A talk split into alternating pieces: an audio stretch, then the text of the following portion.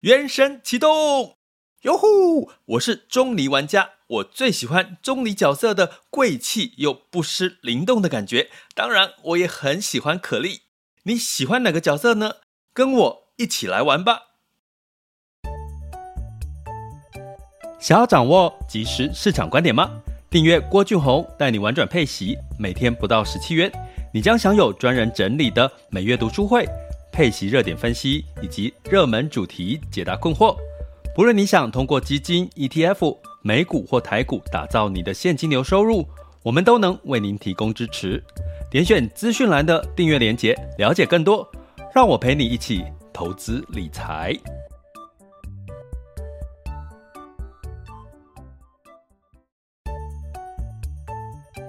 想要掌握即时市场观点吗？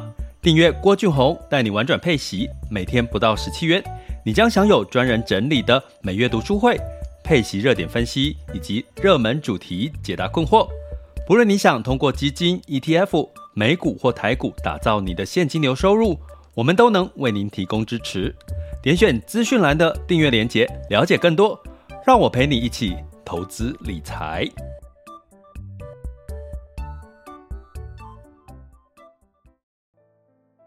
各位亲爱的学员以及听友们，大家中午好、下午好、晚上好。今天来到了二零二二年的六月十五日，六月过一半了，今天又是周三了哈。周三呢，我们过去呢都是透过周三的晚上呢来办有一些直播的一些活动哦。那直播的目的，我指的是这个我们的订阅学员呢。哈，那呃每个月会有一场读书会哦。那今天要跟各位聊最投投资最重要的事。其实我还蛮期待的，因为上个月聊富爸爸哦的一些呃经验，然后投资最重要的是你会聊到风险周期以及这个呃不要踩雷的几个呃投资上面的迷思哈。那嗯，我觉得在这个二零二二年的上半年这个阶段，其实我觉得更。更需要哈。那我这几天其实跟这个一些朋友聊天，那也包含学员给我的一些反馈，我都听到了一个呃，我自己觉得呃，可能我习以为常的一些感受想法，可是对很多人来讲，他可能不是习以为常哈。什么东西呢？就是呃，善待自己、爱自己这件事情哈。我一直认为这件事情好像对我来讲。某种程度是很简单或习以为常的事情，可是我觉我我后来发现有好多人在爱自己这件事情上面是需要后天的学习，或者是需要想通一些事情的。那呃，昨天跟呃我的朋友聊到，就是在尤其我们常常嗯容易被情绪勒索的是家人。好或者是你最呃重视的朋友，最主要是家人。通常家人很容易情绪勒索你的你自己的家人，所以我才知道，我才难怪《情绪勒索》这本书会卖得这么好。哦，就是我发现情绪勒索勒索这件事情真的是无所不在。也就是说啊，因为你是我的谁谁谁，所以你应该就要怎么样，因为你是。大哥，因为你是姐姐，因为你是什么，你就可能必须要多付出一点，或者是就应该要忍气吞声，或者是应该要和气生财。呃，这当然在我们过去的传传统经验，这好像听起来也没什么大不了的吼。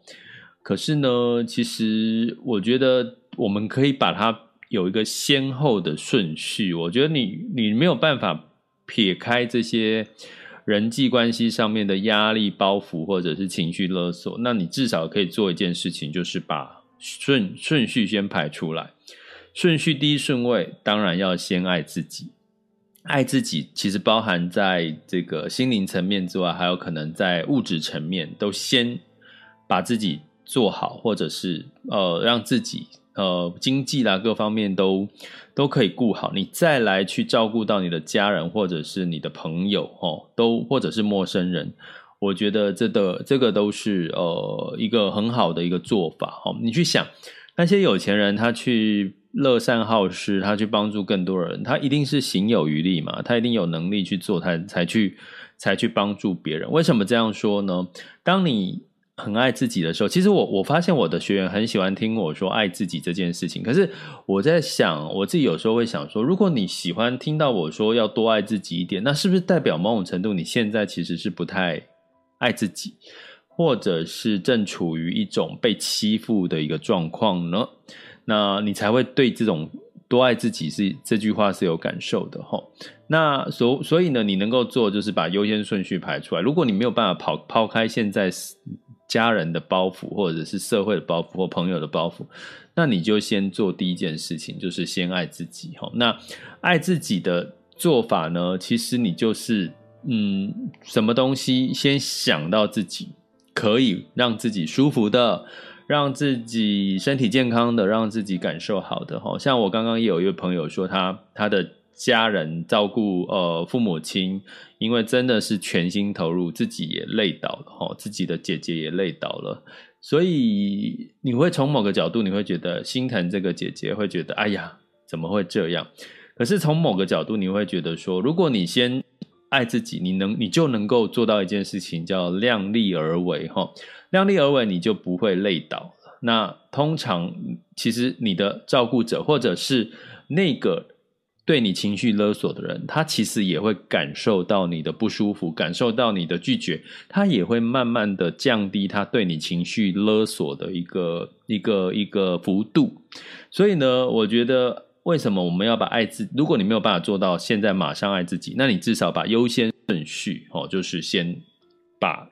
你又呃，你又看到人家又开始在对你情绪勒索的时候，你就先想说，哦，对，我现在感觉好不舒服哦。你可以做一件事情哈，就是当你被情绪勒索，你就你第一个情绪一定是不舒服，很想骂脏话，可是你又骂不出来，就怕和气生财嘛，就怕这个翻脸哦，或造成这个家庭的不和。诶，那你就去想，诶，我为什么现在是不舒服了？为什么他跟我提这个要求，我现在是不舒服？你就先去冷，就旁边哈，在旁边想一下，哎，我有不舒服诶，那代表我其实不喜欢这件事情，我不愿意做这件事情。那我可以怎么做，可以让我舒服，然后又不会造成这件事情是失和翻脸这件事情？我觉得你可以做这个动作哈。为什么我们这样讲？又讲回能量学，我这边也要推荐大家一本书，叫《能量校准》。这是一本我很喜欢的书，叫《能量校准》哈。呃，基本上其实。人家给你情绪勒索，什么叫情绪勒索？就是你不爱嘛，你不想做的事情，所以你就会这个呃，在心里面哦，就是不舒服，可是又不敢反应。这个在你的心里面就是一个负能量。可是别人知道吗？别人根本不知道你不舒服，只有你自己心里面在演内心戏。所以我常常说，你生气呀，你要发出来啊。如果你真正生气，对某个人、对某件事情生气，你要发出来，要不然别人根本不知道你在生气。当你这个生气是在自己心里面的。小宇宙在那边翻搅的话，那个负能量是在你身上，不是在对方身上。你生气是把负能量抛给对方，这样你才能够一直拥有持续拥有正能量哈。所以呃，大家如果对于这件事情听起来你是可以接受的哈，我不会觉得我是在胡说八道。那你也可以去看看，我觉得有一本书叫《能量校准》这笔这本书，诶，也许这我也也可以来讲这本书的读书会，但是又就当一个比较轻松的的方式。但是这个这本书，我觉得大家可以去看一下。能量，你与其去呃讲情绪勒索，你就知道从能量的角度，你就可以理解为什么你要把这些包袱给抛开，因为你包袱抛开，这些负能量走了，你才会有更多的正能量，不管是财富的能量。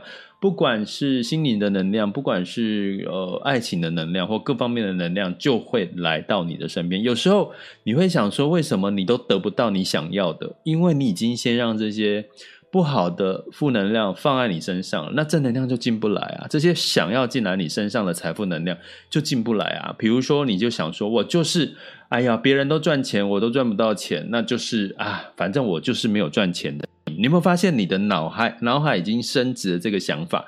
那真正有财富的机会来到你面前，你就绝对感受不到，你就它就不会进入到你的心中。吼，所以呢，我觉得今天有点题外话跟各位讲，多爱自己的前提做不到，那你就先把它放在优先的顺位。也许你可能做得到，那其实你可能就会有意想不到的一些好的事情会发生哈。那呃，今天要来聊的是中国基金适合当核心还是卫星配置？那这件事情也是刚好呼应到我有位这个新的学员，他问到这个有关核心跟卫星配置的这件事情的一些学习，所以我就趁这个机会把中国基金也拿来做一个示范。吼，那哪个景气循环胜率高？那我们刚好在这个下周会上架这个中国基金 A 股齁的一个挑选方式，以及你怎么去投资。这个 A 股市场的一些经验谈，哦，一些标准逻辑，哦，这些概念，哦，那所以有兴趣的人，欢迎大家加我们的订阅行列，点选我的这个赞助方案，MixerBox 赞助方案，各个平台的订阅链接点下去，就可以了解更多的订阅内容了。好，那我们再讲回来，哈，为什么什么是核心跟卫星？哈，当你把核心跟卫星分出来的时候，你会发现你在做投资的时候，你就很容易。做出一些判断，或者是你的决策标准，哈。我们所谓的核心，哈，就是核心，就是你基本上就是你长期持有的一些资产。比如说，对于郭台铭来讲，他的核心当然就是红海嘛，吼。那对于张忠谋来讲，过去还没退休前，对他来讲，他的核心就是所谓的这个台积电，哈。所以呢，在每个人心目中，你其实也都有自己的核心，不管是核心价值，或者是核心的这个重点。比如说，呃，家人对你来讲是最重要的；比如说，爱情对你来讲是最重要。有人是，比如说，有人财富对你来讲是最重要。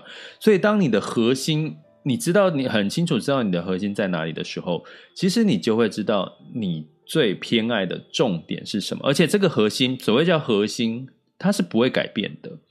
因为因为它就深植在你心中。其实我很喜欢帮大家做一个叫做我们的这个理财性格的测验哈。这个测验怎么做呢？真正的深度的测验是在我们的高阶课程，以及在我们有一个专门的这个呃跟你的理财性格约会的这个课程里面呢，我们才有做出这个大概一百三十题的测验，做出你的整体的。性格哈，那里面就有你的核心的性格，那个核心性格就是这辈子都不太容易改变。像我常有时候看到高阶学员哈，如果他的性格里面好多是跟爱情有关系，我就会跟他说，其实啊，你这辈子最大的课题就是在修炼你的爱情，好。很有趣吧？听到这样讲，好像很有趣。所以核心我要讲的就是说，就像你性格里面你抛不掉的，你就是这样啊。我就是一个内向的人，我其实这辈子就很容易就是一个内向的人。我我就是不喜欢接触人群，我这辈子就可能都大部分的时间都不喜欢接触人群。就算我接触了人群，我可能也只是为了。我的工作需要，或者是某些需求，那等到这些需求结束，我又回到了自己的一个部分哈。所以核心就是我们真正的内心的核心的价值，长期不会改变的，是这样的一个观念。所以呢，以这样来看，我们在我们的频道里面叫郭俊宏带你玩转配息，我们的核心就是配息资产。配息资产有什么？有配息基金、配息 ETF，有股有债，还有什么特别股哦？还有什么？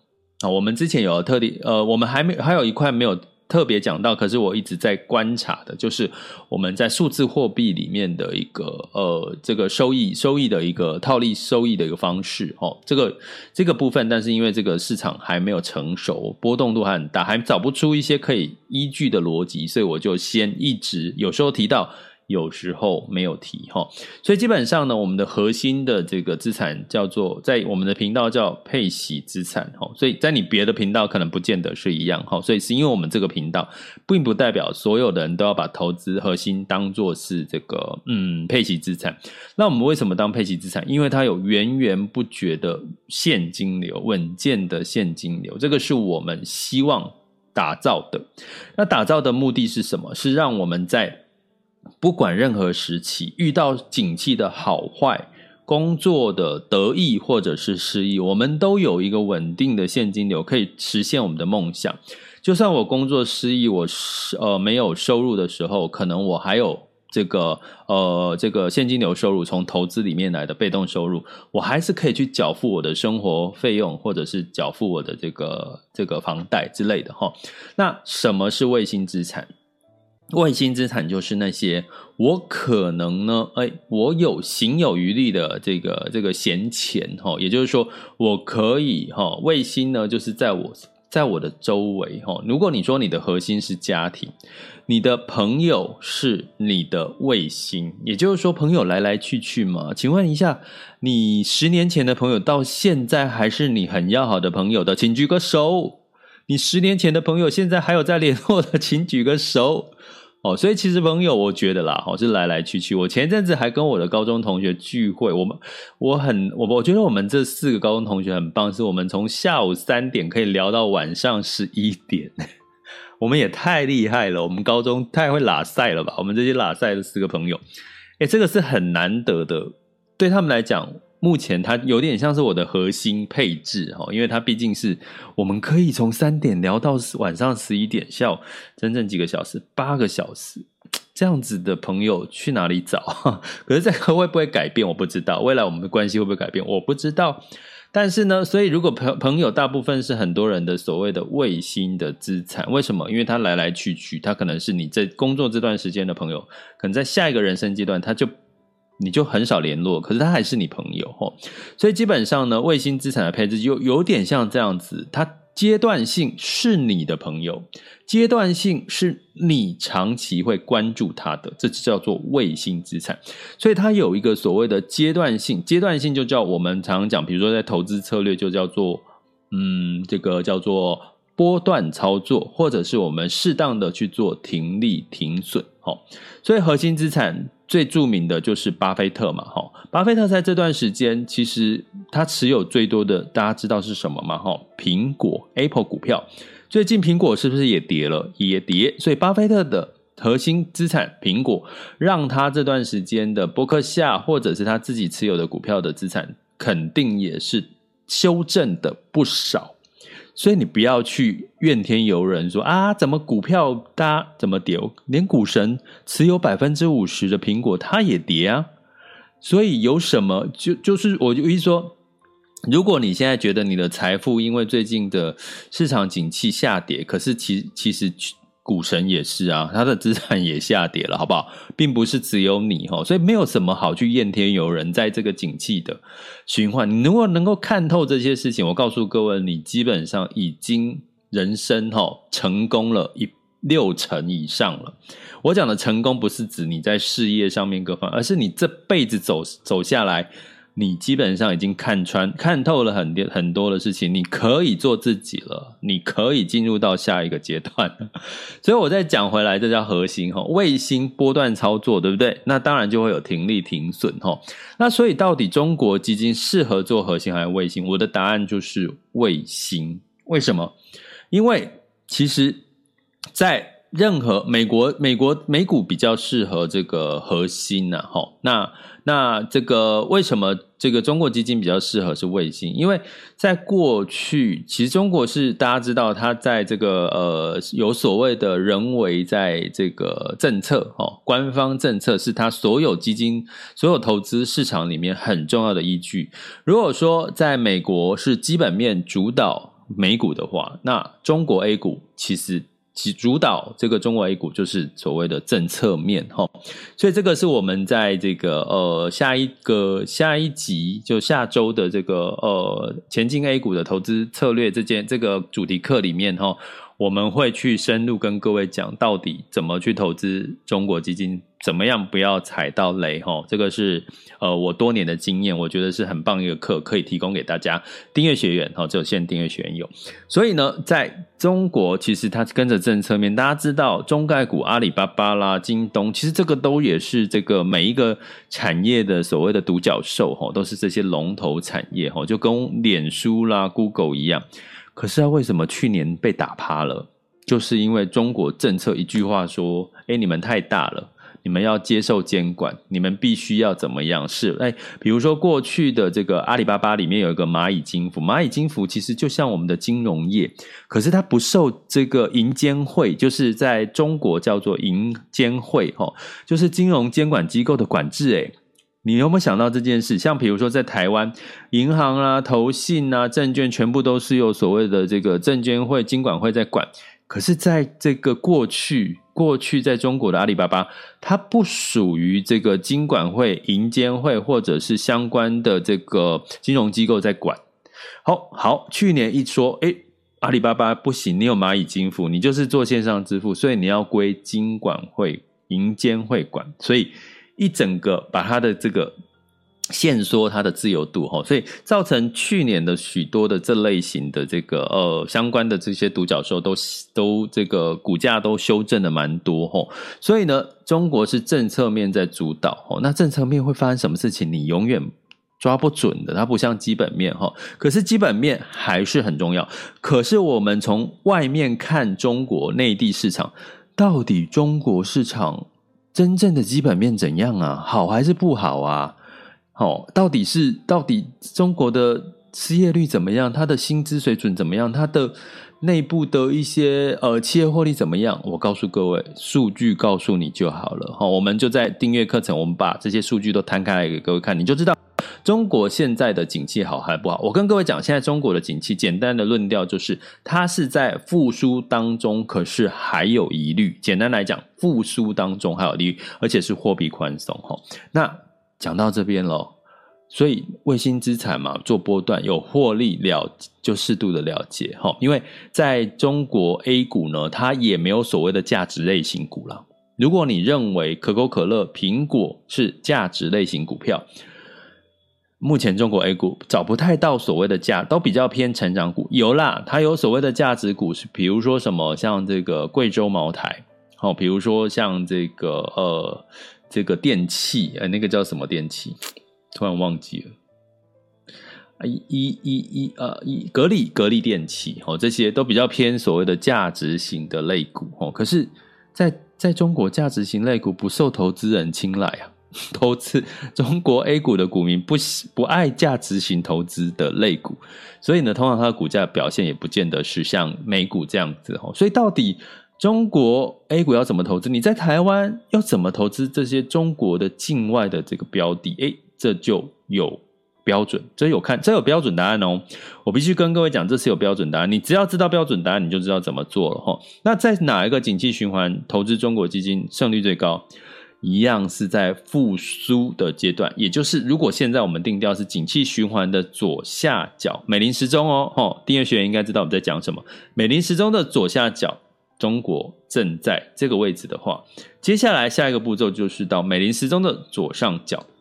如果你是我们的中阶学员或高阶学员，你应该都知道，投资胜率最高的就是在。美林时钟的左下角跟左上角，这是中阶课程在教的哈，所以有兴趣的话，大家可以到我们的 school 点 happy to be rich dot com 哦，去学习一下中阶呃，了解一下中阶学中阶的课程哦，有关资产配置的投资胜率的部分，呃，跟这个投资的这个每一个产业哈，不同区域的这个所谓的投资报酬率的过去历史经验哈，所以呢，从这边来看，其实不用我讲。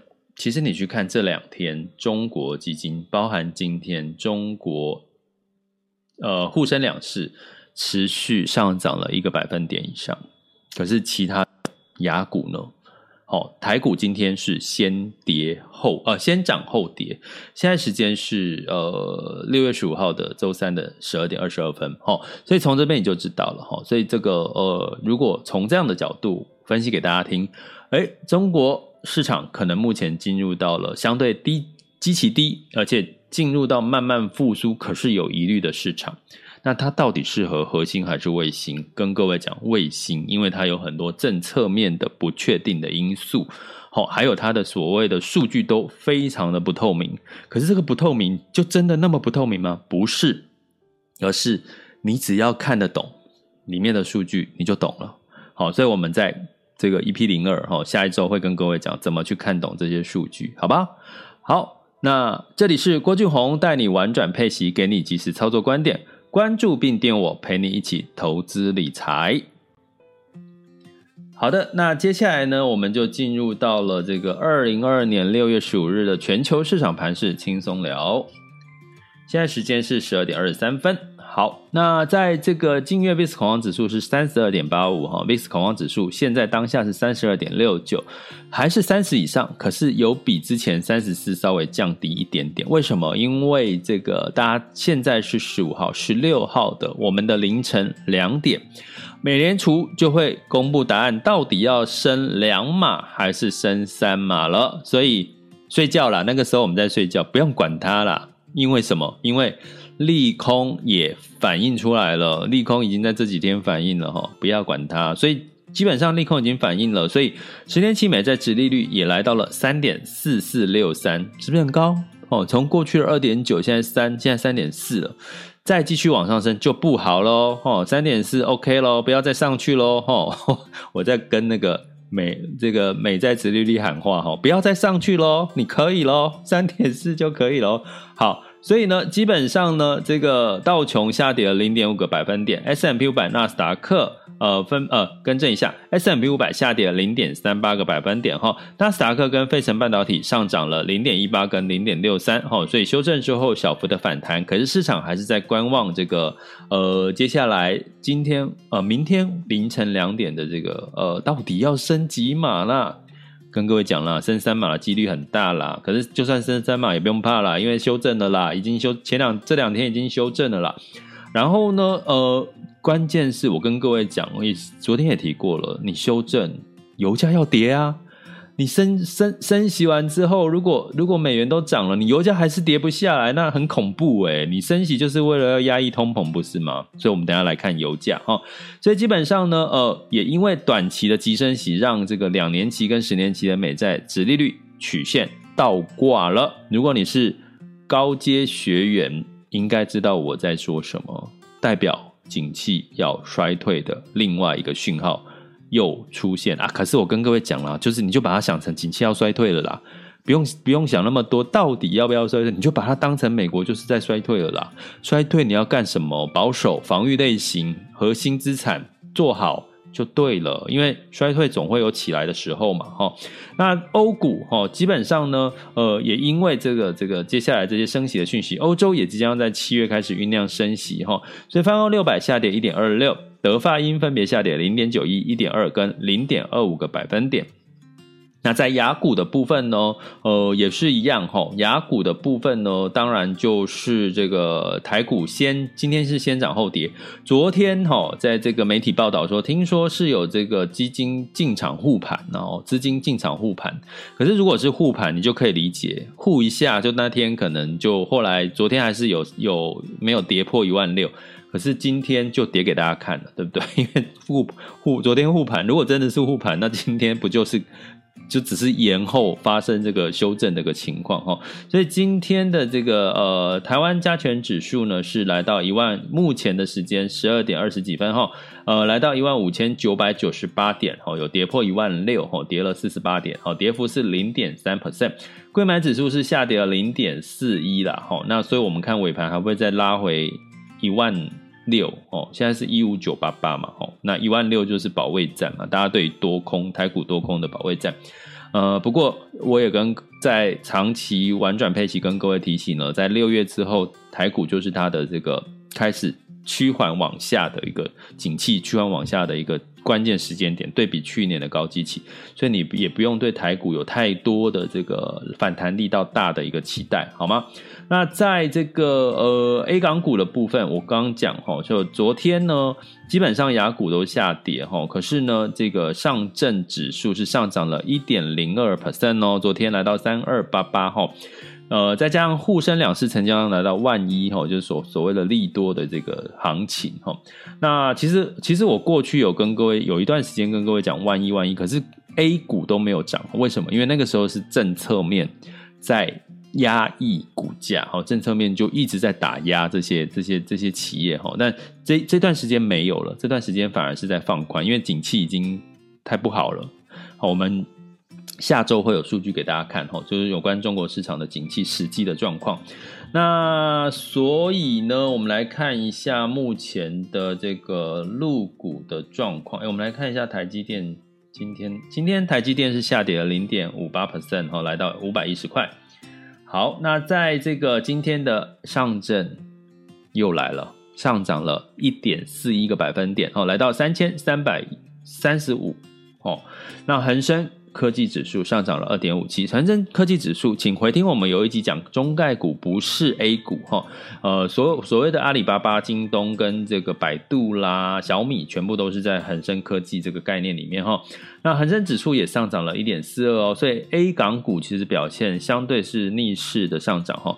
不过呃，在这个时候，我不是要鼓励大家听到这些就一窝蜂的去冲，而是你要了解它背后的风险在哪里，还有你要挑对啊。因为呃，大家知道其实 A 股是我们是买不到 A 股的哈，你必须要透过呃基金。哦，所谓的法人哦，进入到 A 股哦，要不然我们买的是所谓 B share 哈，B 股哈，所以那个 B 股的这个成交量跟那个 A 股是不一样的哈。还有有一些是 H 股，H 股就是在香港发行的这个港股呃陆股哈，所以基本上这个表现就会不同哦。所以你怎么样去挑选这个比重哦？这个就是我们在下周哦上课要跟各位讲的重点哈。下周的这个前进 A 股的这个。课程，那在其他雅股的部分，日经二二五是下跌零点八五 percent，南韩是下跌一点七六 percent，新加坡指数是上涨了零点六一 percent 哈，所以目前呢，雅股也走出了两样情哈。那在于能源的部分呢，这个呃布兰特原油下跌零点九 percent，来到一百二十一点一七，拍拍手，你要升息，油价要跌吧？就像我刚刚讲的哈，油价。有转跌了哈，希望它慢慢的缓跌下来哈，我觉得是好事，代表通膨的确有被压抑下来。那为什么油价跌？通常要有两个原因呢？第一个就是美元升值，美元升值让油价的这个，因为它是用美元交易嘛，哈，会让油价变便宜。第二个就是所谓的这个呃呃市场上面的需求减减缓，升息有没有机会让市场需求减缓？有啊，我是不是跟各位讲，现在企业开始感受到通膨压力跟升息所带来，他要他要做什么？他要做所谓的呃降低成本，降低成本是某种程度就会降低他使用油的需求哦，所以基本上往好的方向发展哦，不要不要一直闷在那边，好不好？市场就是。周期嘛，有涨有跌哈。今天晚上是我们投资最重要事的读书会哈，我跟各位聊聊周期循环这件事情好不好？这这这这个你要看通看懂啊！你如果人生不不懂周期这件事情，不懂人生有好就有坏，企业有盛就有衰这件事情，你就看不透投资，你就永远是在恐惧当中。投资，你的人生也会陷于恐惧，因为因为没有绝对，你就会一直羡慕别人很好啊，自己不好啊。可是实际上不然啊，景气是循环的，好吗？那在这个金价的部分是下跌一个 percent，来到一千八百一十三点五美元每盎司哈。那金价也因为美元升值哈，所以修正了。那美元指数来到一百零五点四七九八，因为在这个呃升息的公布哈，美联储在。呃，十六号的凌晨两点，台湾时间两点，哦，宣布这个到底要升两码还是升三码？哈，那预期是升三码，几率非常高哦，哈，非常高，所以所以美元指数持续的往上走，哈，所以呢，美元兑台币来到二十九点六七，你会觉得，哎，台币好像没什么贬呢，呃，因为我们也预告了，哈，预告在哎六月周四，哎，对，就就也一样是明天，哎，就是在美国公布。之后，明天台湾央行有可能也要公布升息，我要公布升息，可能是一码或什么哈，但是影响都不会太大，所以你会看到台币也没有大幅度的贬值哈。那另外就是美元兑换人民币是六点七四哈，所以你就看到人民币就贬值了。美元兑换日元是一三五点四五，日元也稍微的贬值哈。你会觉得哎，台币怎么没什么贬？原因是因为我们。明天也要公布，可能应该是了哈，就是要升息哈。明天看报纸、看媒体，或者是我们订阅学员就在我们赖群，我会提醒大家，哎，有没有升息哈？台湾有没有升？台币有没有升息？好，这里是郭俊宏，带你玩转配息，给你及时操作观点，关注并订阅我，陪你一起投资理财。我们下集见。拜拜。